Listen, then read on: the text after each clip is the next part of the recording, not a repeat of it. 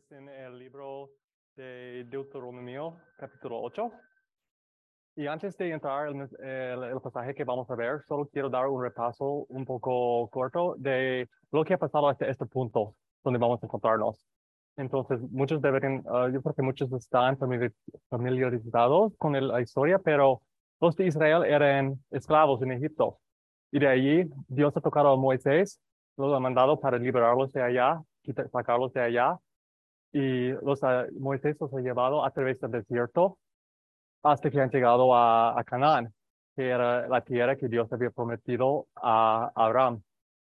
Y cuando han llegado allá, a esta tierra de promesa que Dios los había entregado, habían mandado doce espías allá en esta tierra y han vuelto los doce. Y Dios, los doce han dicho que la tierra era buena, que había mucha fruta, que era grande, eh, la tierra era fértil pero 10 de los 12 han dicho que la gente allí estaban gigantes, que eran poderosos, que los iban a, matar y todo, y dos han dicho que sí eran grandes, pero Dios iba a estar con ellos.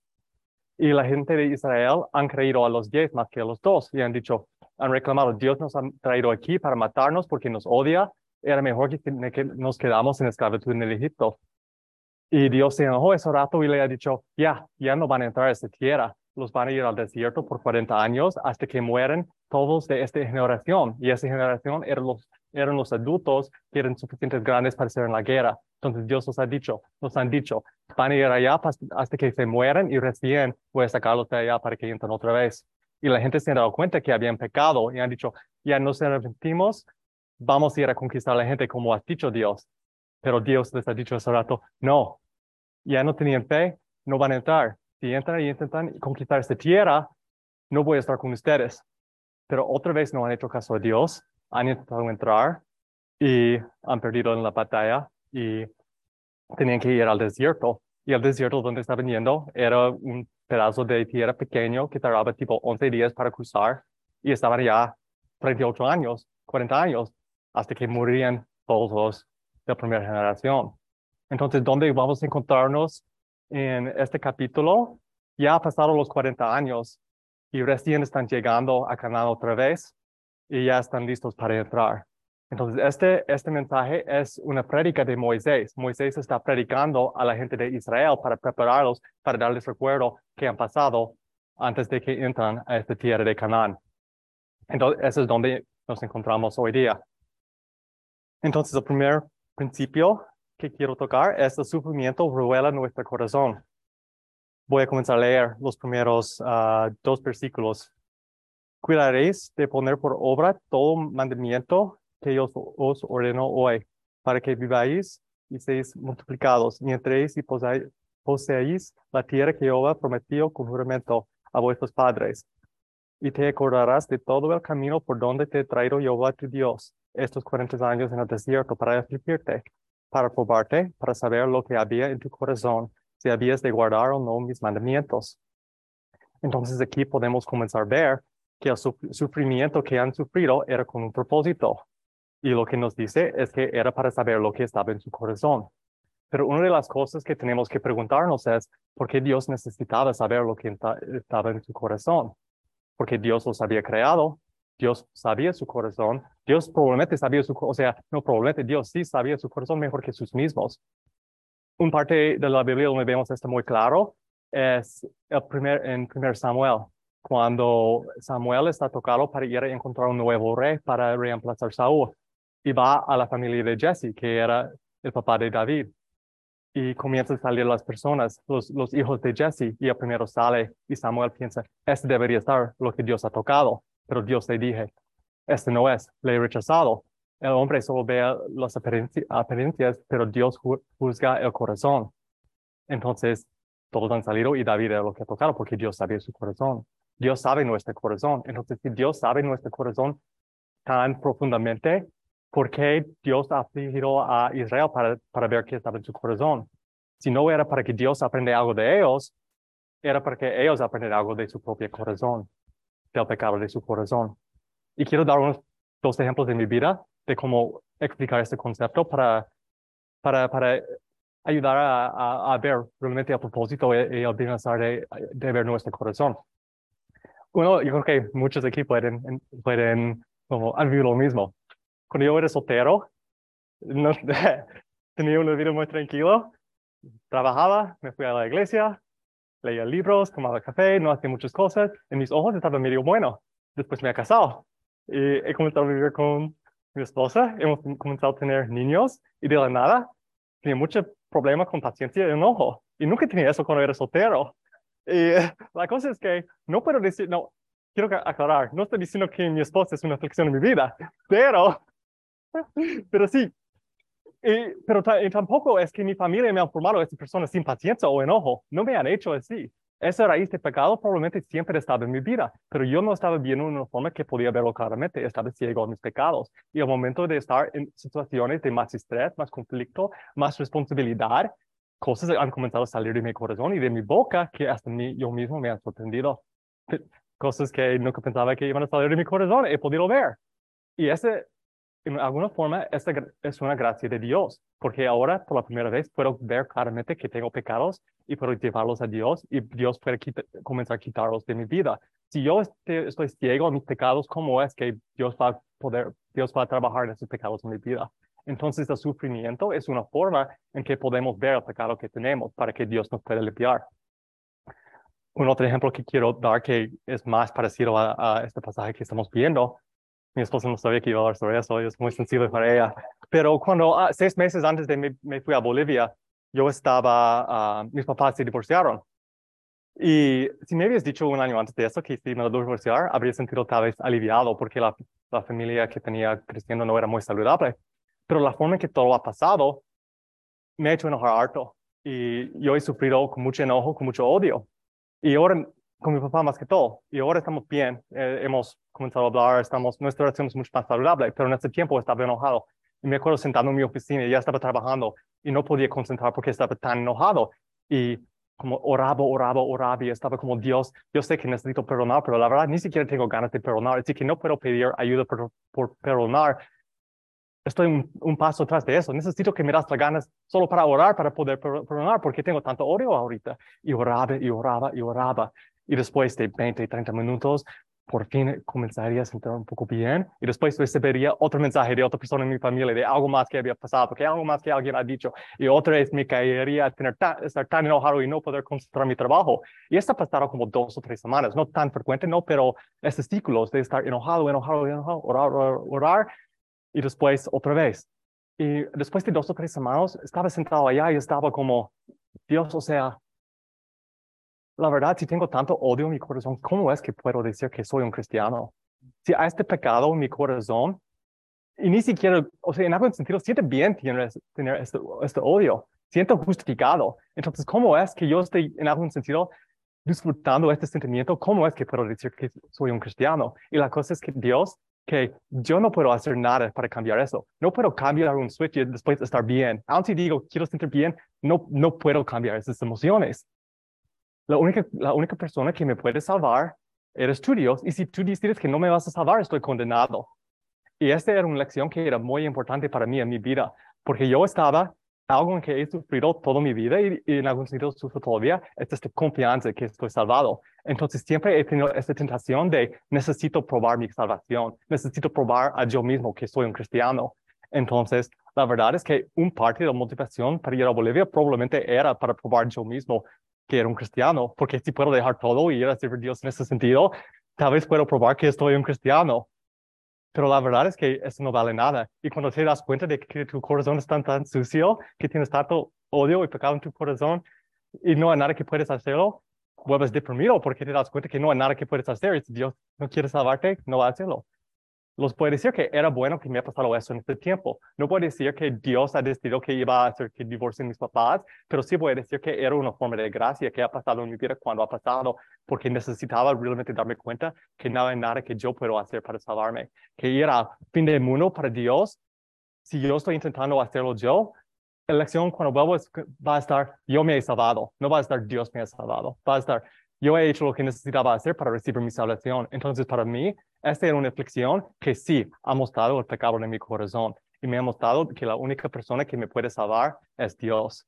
Entonces, yo creo que esta es una de las lecciones que Israel estaba aprendiendo en su tiempo en, el desierto, porque vez por vez han llegado a un sufrimiento donde no tenían comida, donde no tenían agua y que es salir de su corazón reclamación, poco fe. Decían, Dios nos ha traído aquí para matarnos, Dios nos odia. Era mejor nuestra vida en, Egipto en esclavitud.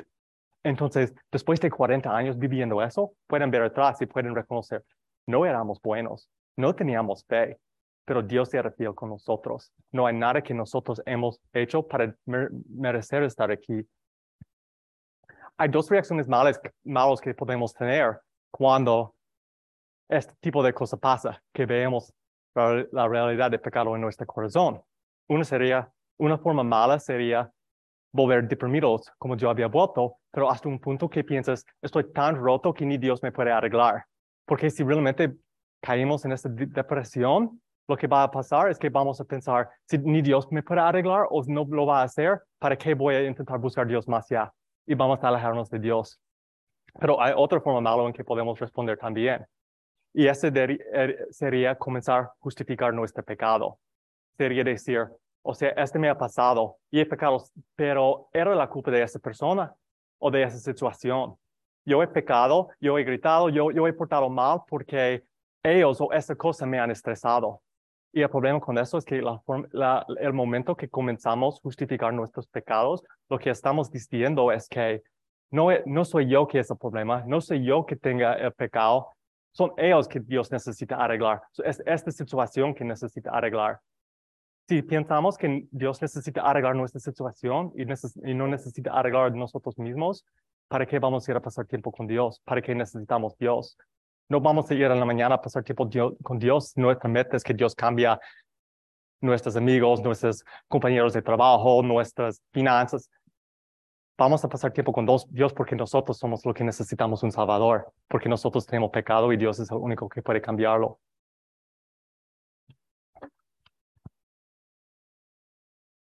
Entonces, ahora vamos a ver el segundo principio de sufrimiento y eso es que necesitamos un, que necesitamos Dios, que necesitamos un proveedor.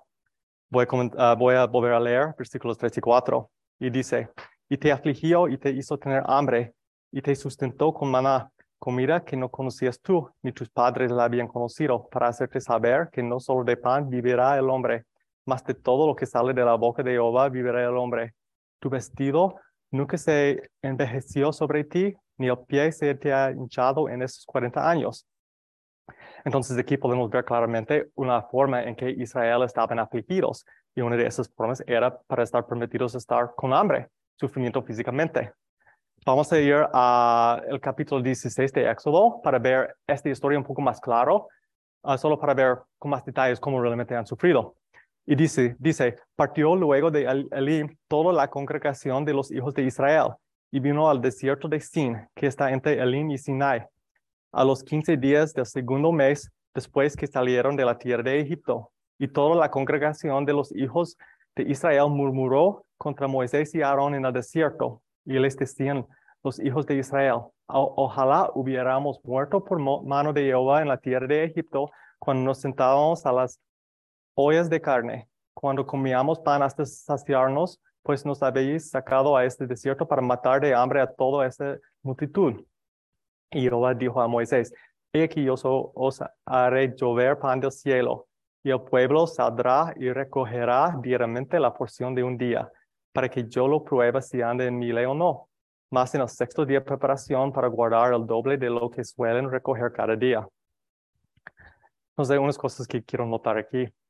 Primero es que Dios ha esperado hasta, dice que el quinto día del segundo mes después de salir de Egipto, Dios ha comenzado a proveer pan de los cielos. Entonces, Israel estaba caminando por un mes y medio antes que Dios había comenzado a proveer sobrenaturalmente pan de los cielos.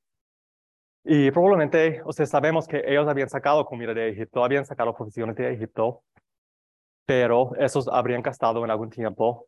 Y la cosa interesante es que ese era un gente que eran acostumbrados a sufrir, eran esclavos toda su vida, eran acostumbrados a trabajar. Entonces, no es como han llegado, como el momento que han salido, ah, no tenían comida, estaban como ah, ya no quiero hacer nada, voy a reclamar contra Dios que no está proviendo. O sea, estaban acostumbrados a sufrir, estaban acostumbrados a trabajar. pero Dios ha esperado hasta que realmente estaban sufriendo, hasta que un punto que estaban reclamando, Dios nos ha traído acá para morir, era mejor la vida de Egipto y recién ha comenzado a proveer por ellos. Dios podía darles el día uno, o sea, una semana antes que terminaban sus cosas, podía comenzar a darles comida. Pero ¿qué habría pasado 30, 38 años o 40 años en el futuro si toda su vida había, o sea, nunca, nunca tenían esa falta? Tal vez habrían llegado 40 años al futuro y habrían pensado, o sea, sí, Dios me ha proveído, pero si no lo había hecho, podía hacerlo yo. O sea, no necesitaba Dios, solo lo ha hecho porque era bueno, pero no lo necesitaba. Pero no, Dios ha esperado hasta que no tenían, hasta que sufrían, hasta que reclamaban, vamos a morir, y recién ha comenzado a darles. Entonces no había duda en sus vidas que realmente no había nada en ellos que podía proveer, ni siquiera podía proveer por sus necesidades básicas. No es como podían trabajar más fuerte, podían ser más inteligentes, o sea, no tenían las fuerzas ni las habilidades para ni dar pan por su familia. Y Dios en ese momento ha comenzado a darles. Um, y entonces en, el versículo 4, Dios dice a Moisés que va a hacer caer pan de los cielos. Entonces, si, recordamos a lo que hemos leído en Deuteronomio capítulo 8, versículo 3, dice que los ha, los ha enseñado que, el hombre uh, vive por la palabra que sale de la boca de Dios, no por el pan. El pan aquí significa mucho más que solo pan.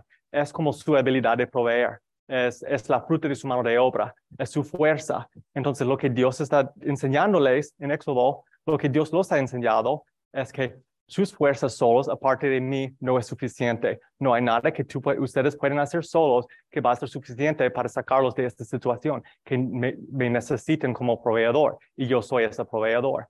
¿Y cómo es que Dios ha proveído? es muy interesante que los ha dicho, anda a sacar pan, recoger esa maná que ha caído de, de, los cielos, pero solo saca por un día. Entonces no podían salir y sacar 30 días de, de comida y guardarlo. Algunos han intentado, vemos más tarde en Éxodo. ¿Y qué ha pasado? El, al próximo día, cuando ha despertado, su comida sobra que habían agarrado estaba pudrido con, con gusanos. Entonces, cada día ellos tenían que depender que Dios iba a proveer comida por su familia ese día.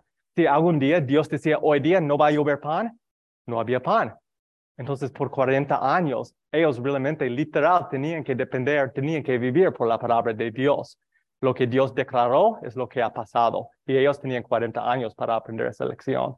Así que mi punto es que el pan aquí es mucho más que pan, es un símbolo de sus fuerzas. Ellos sí literalmente han aprendido de vivir por la palabra de Dios, que el hombre vive por la palabra de Dios y no por sus propias habilidades aparte de Dios.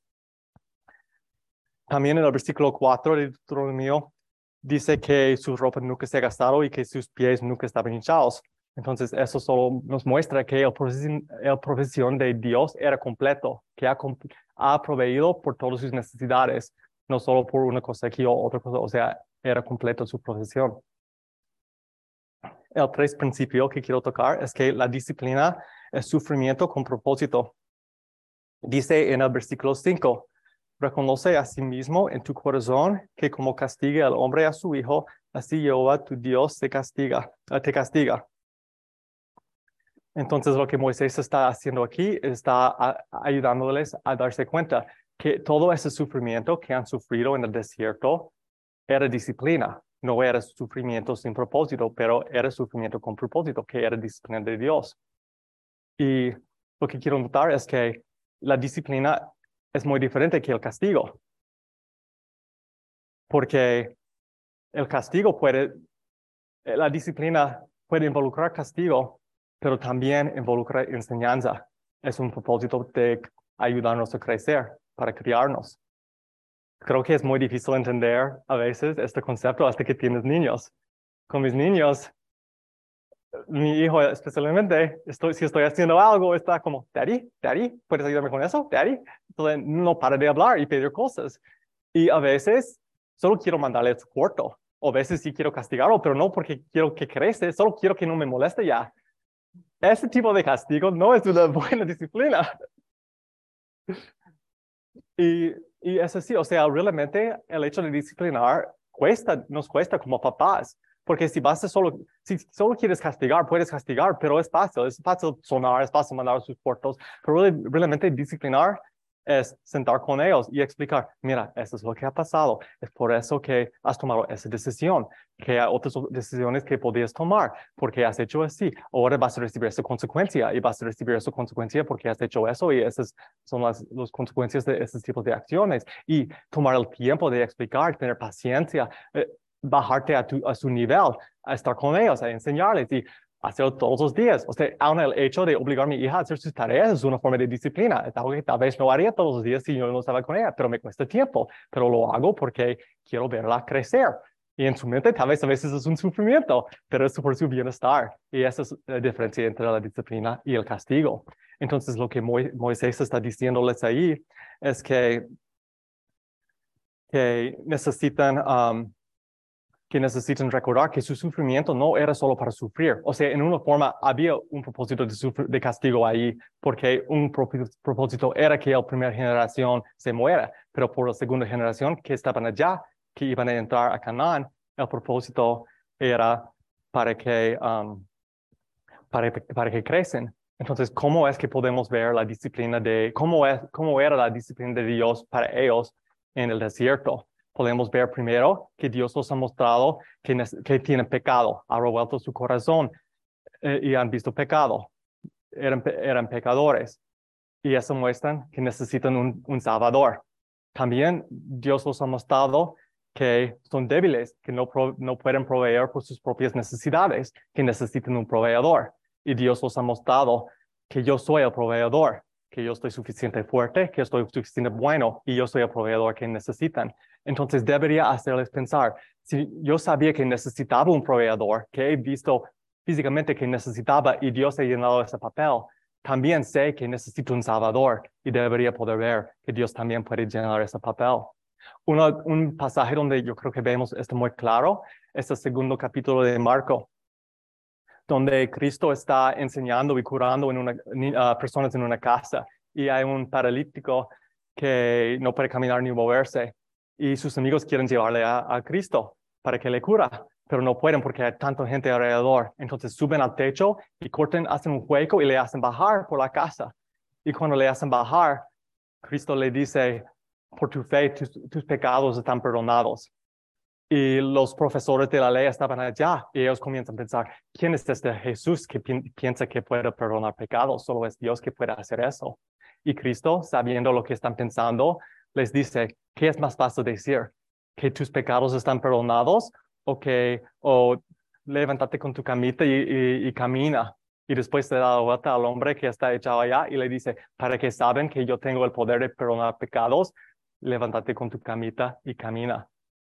Entonces yo creo que Israel también deberían poder ver esa lección, que ellos sabían que necesitaban un proveedor y que y Dios han, podido ver claramente que Dios ha hecho, ha proveído por ellos en la misma forma. Han podido ver vez por vez que tenían pecado, que no tenían fe. Deberían saber que Dios puede proveer por ellos espiritualmente, que puede ayudarles a mejorar y curar.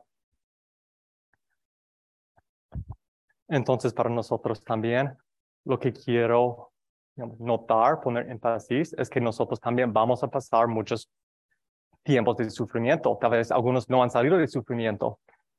Cuando estamos en sufrimiento, deberíamos reconocer que Dios hace todo con un propósito y tal vez no podemos sentirlo ni verlo en ese momento, pero podemos estar agradecidos con fe, reconociendo que el sufrimiento de Dios es una, es una disciplina y es para nuestro bienestar y por su gloria. Cuando pase el sufrimiento es para ayudarnos a crecer o no, es para otras personas, para que otra persona, podemos entender a otra persona o, guiar a otra persona a Cristo. Entonces no estoy diciendo que deberíamos salir de nuestras casas y buscar sufrimiento, porque no creo que Dios nos haya llamado a buscar sufrimiento sin motivo, pero cuando viene, cuando pase, deberíamos estar agradecidos con fe, reconociendo que Dios lo ha, permitido venir y que es por algo. Yo creo que muchos pueden ver atrás de tiempos de sufrimiento y pueden ver que han crecido en eso, normalmente, o sea, los momentos que crecemos más son durante el sufrimiento. Y aunque no lo disfrutamos y queremos escapar lo ese rato, muchas veces cuando vemos atrás podemos decir, sinceramente que estamos felices y agradecidos que hemos pasado por algo que era difícil porque nos ha formado a quien somos hoy día. Entonces es una buena, es, es una forma de tener fe, estar agradecido cuando cosas pasan antes es difícil, solo porque reconocemos que, que Dios lo ha traído y que es por algo. Lo siento, tengo que ver mis notas un poco. Um, ok, entonces ahora, ahí está, ya, perdón.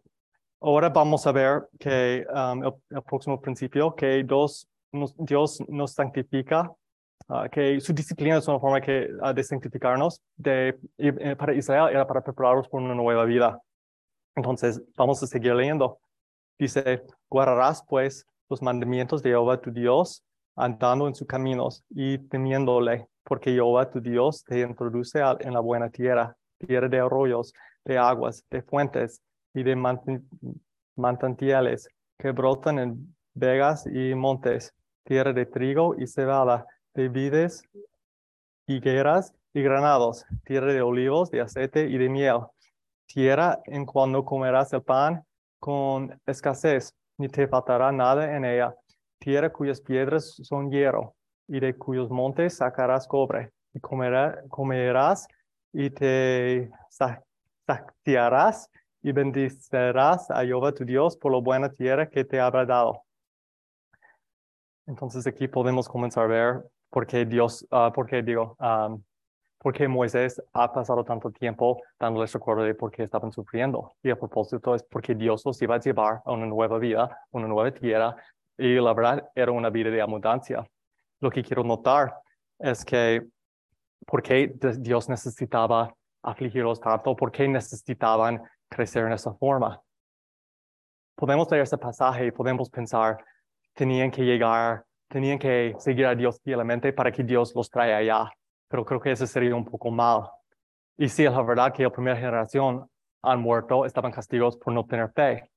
Pero lo que tenemos que recordar es que este, este derecho de entrar a esta tierra era basado en una promesa. En Génesis 12, Dios había dicho a Abraham que iba a dar, entregar esta tierra de Canaán a sus descendientes. Entonces, el motivo que Dios estaba llevándoles era para, porque es fiel a su palabra no era porque eran suficientes buenos.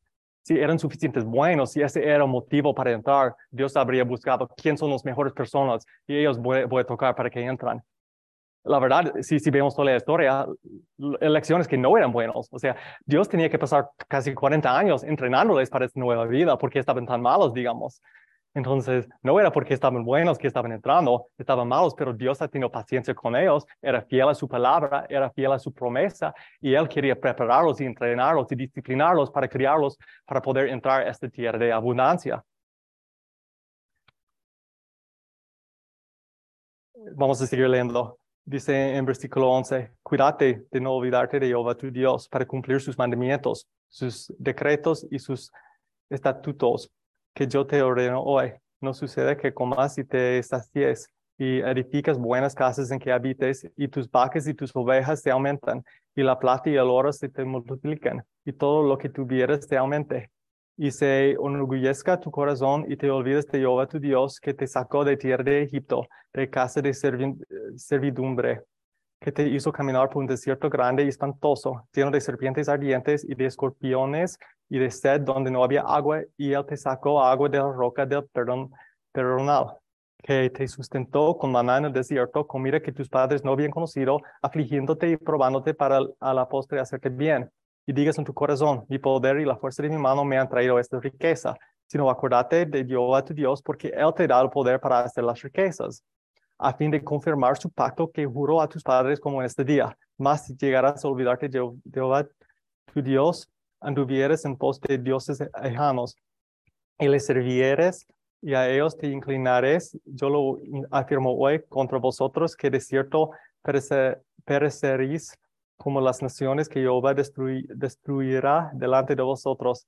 Así pereceréis por cuanto no habréis atendido a la voz de Jehová vuestro Dios. Así que aquí podemos ver una, ah, explicación por qué Moisés ha pasado tanto, tiempo dándoles recuerdo. ¿qué ha pasado? O sea, han aprendido que no pueden proveer por sus mismos, que tienen pecado, que necesitan un salvador, que necesitan un proveedor que Dios es eso. ¿Y por qué? Porque ya van a entrar a esta tierra, donde iban a tener todo, donde iban a tener casas, donde iban a tener vacas, donde iban a tener riquezas. Y iban a estar tentados a pensar, mira lo que yo he hecho con mis manos. Y sería fácil pensar, bueno, ¿cómo iban a pensar eso? Porque Dios solo los iba a entregar, que iban a entregar esa tierra. Pero tenemos que recordar que todavía tenían que ir a conquistar esa tierra. Tenían que conquistar la gente que sus papás tenían miedo de conquistar. Entonces todavía iban a tener que trabajar. Pero la cosa es que Dios quería que entiendan muy bien. Van a tener que trabajar, pero yo estoy con ustedes y aparte de mí no eres nada. Entonces habría sido fácil, solo iban a tener que conquistar, iban a tener que construir casas, todo eso, llegar a ese punto cuando han, han hecho, han realizado la promesa y pensar, mira cuánto he trabajado yo, mis papás no han podido hacerlo, pero yo he hecho porque yo estoy grande, porque yo tengo fe, porque yo soy bueno, porque yo soy más inteligente, porque todas esas razones. Pero la lección es que no, no está. Mira, tú tienes que aprender por 38 años que no estabas nada, que yo que no puedes hacer nada para mí. Así que no piensen que tú, ustedes han sacado todo esto porque están buenos. Han sacado todo esto porque yo he hecho una promesa con tu, con tu abuelo Abraham y por eso están aquí. Entonces, Um, sí, lo siento, estoy. Esto no ha pasado en mi basement. Um, ah, eh, sí, ahora, yo sé, lo siento. Eh, entonces quería ver en el versículo 18 otra vez. Dice, si no acuérdate de Jehová tu Dios, porque Él te da poder para hacer las riquezas. Entonces, esa pelea contra esa tentación de decir yo he hecho, porque no es solo que Dios le ha dado las riquezas, Dios está, Moisés está diciendo, Dios nos ha dado el poder de sacar las riquezas. Entonces, si Dios nos no nos da el poder, ¿qué podemos hacer? Sí, podemos trabajar más fuerte que nuestros vecinos, podemos trabajar más fuerte que cualquier otro, podemos ser más inteligentes, pero si Dios no está proveyendo esas habilidades, no podemos hacer nada. ¿Qué pasa si mañana Dios te dice, no vas a tener salud y ya no vas a levantar de tu cama? Entonces deberíamos estar agradecidos. Sí tenemos que trabajar. Sí, Israel tenía que ir a entrar y conquistar la tierra. Y eso no era cualquier cosa. Pero después de todo, era Dios que los ha dado las fuerzas. Entonces en nuestras vidas también deberíamos trabajar. Estamos llamados a trabajar. Dice en la Biblia, lo que no trabaja no come. Pero después de todo, reconocemos que gracias a Dios tenemos fuerzas para trabajar. Gracias a Dios que tenemos sabiduría, reconocer que necesitamos trabajar, que tenemos motivaciones a proveer por nuestras familias. Entonces, nunca deberíamos separar lo que tenemos de Dios, de su profesión, porque solo es Dios que, que nos da las habilidades. Ahora, hay un tema que quiero tocar, tenemos un poco de tiempo, um, creo, que, creo que ayuda. Eh, y este es el, simbolismo de, de, de, este capítulo, de, Deuteronomio 8.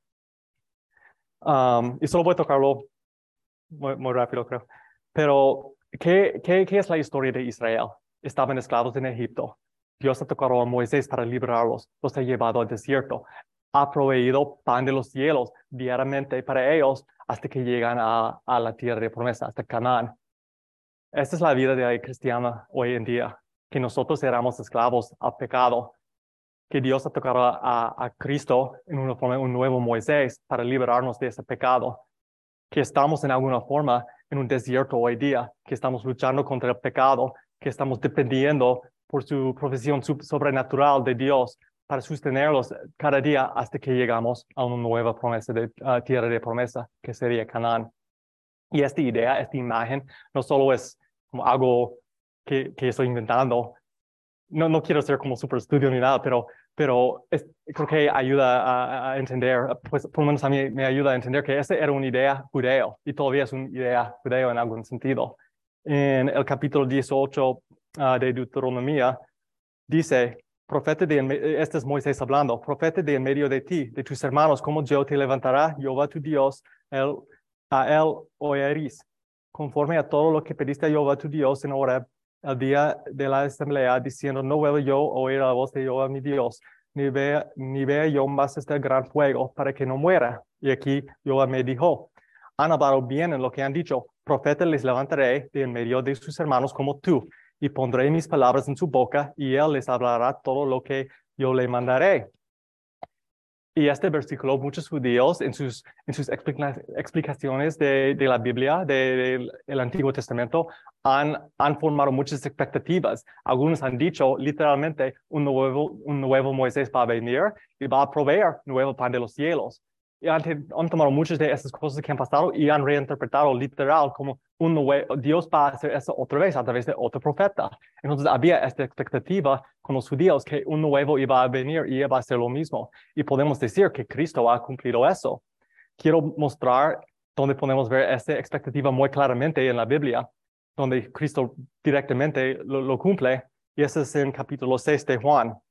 Y este es después de, de alimentar cinco mil personas. Lo que ha pasado es que Cristo estaba enseñando y habían cinco mil personas allá y necesitaban comer y no había comida. Un niño tenía dos pescados y cinco panes y Cristo lo ha recibido y lo ha repartido y ha alimentado cinco mil personas con dos pescados y, y cinco panes. Y esto es lo que vemos. Y es un poco largo. Quiero leer todo solo para que no me gusta solo sacar un versículo, quiero dar todo el contexto.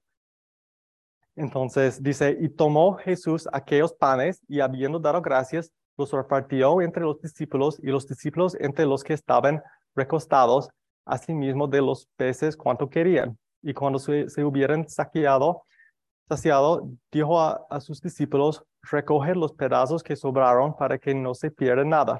Recogieron pues y llenaron doce cestos de pedazos que de los cinco, cinco panes de cebada sobraron a, a lo que habían comido.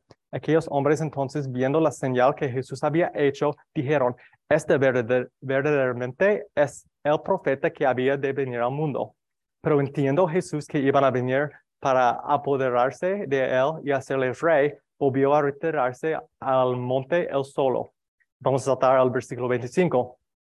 Y dice, y hallándole al otro lado del mar, le dijeron, Rabbi, cuando llegaste acá, cuando llegaste acá, respondió Jesús y les dijo, de cierto, de cierto os digo que me busquéis, no, no porque habéis visto las señales, sino porque comisteis el pan y os sacia- saciasteis. Trabajad no por la comida que parece, sino por la comida que a vida eterna permanece, la cual el Hijo del Hombre os dará, porque a este señ- señaló Dios el Padre. Entonces le dijeron, ¿qué debemos hacer para poner en práctica las obras de Dios?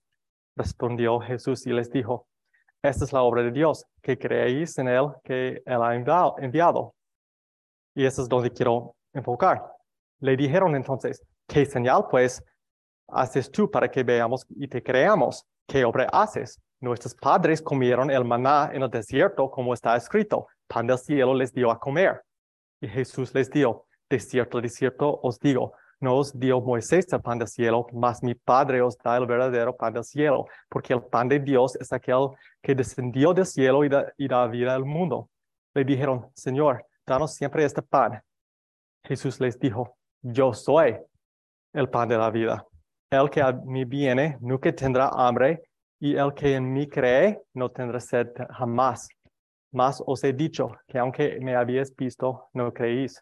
Todo lo que el Padre me da, tendrá a mí.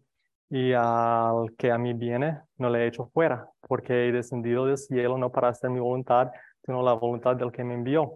Y esa es la voluntad del Padre, el que me envió, que de todo lo que me diere, no pierda nada, sino que le, lo resucité en el día postrero. Y esta es la voluntad del que me ha enviado, que todo aquel que da, ve al- al Hijo y cree en Él tenga vida eterna, y yo le resucitaré en el día postrero. Así que aquí podemos ver una forma en que Cristo ha cumplido esa expectativa que tenían los judíos. Los judíos tenían esa ex- expectativa que un Moisés iba a venir, que iba a darles pan. ¿Y qué era el pan en el tiempo de Israel? Era lo que los ha sostenido dia- diariamente hasta que llegaban al, a la tierra de promesa. ¿Cómo es que Cristo ha cumplido eso? Estaba diciendo, yo soy la pan de vida, yo, yo soy los que sustento hasta que lleguen al cielo.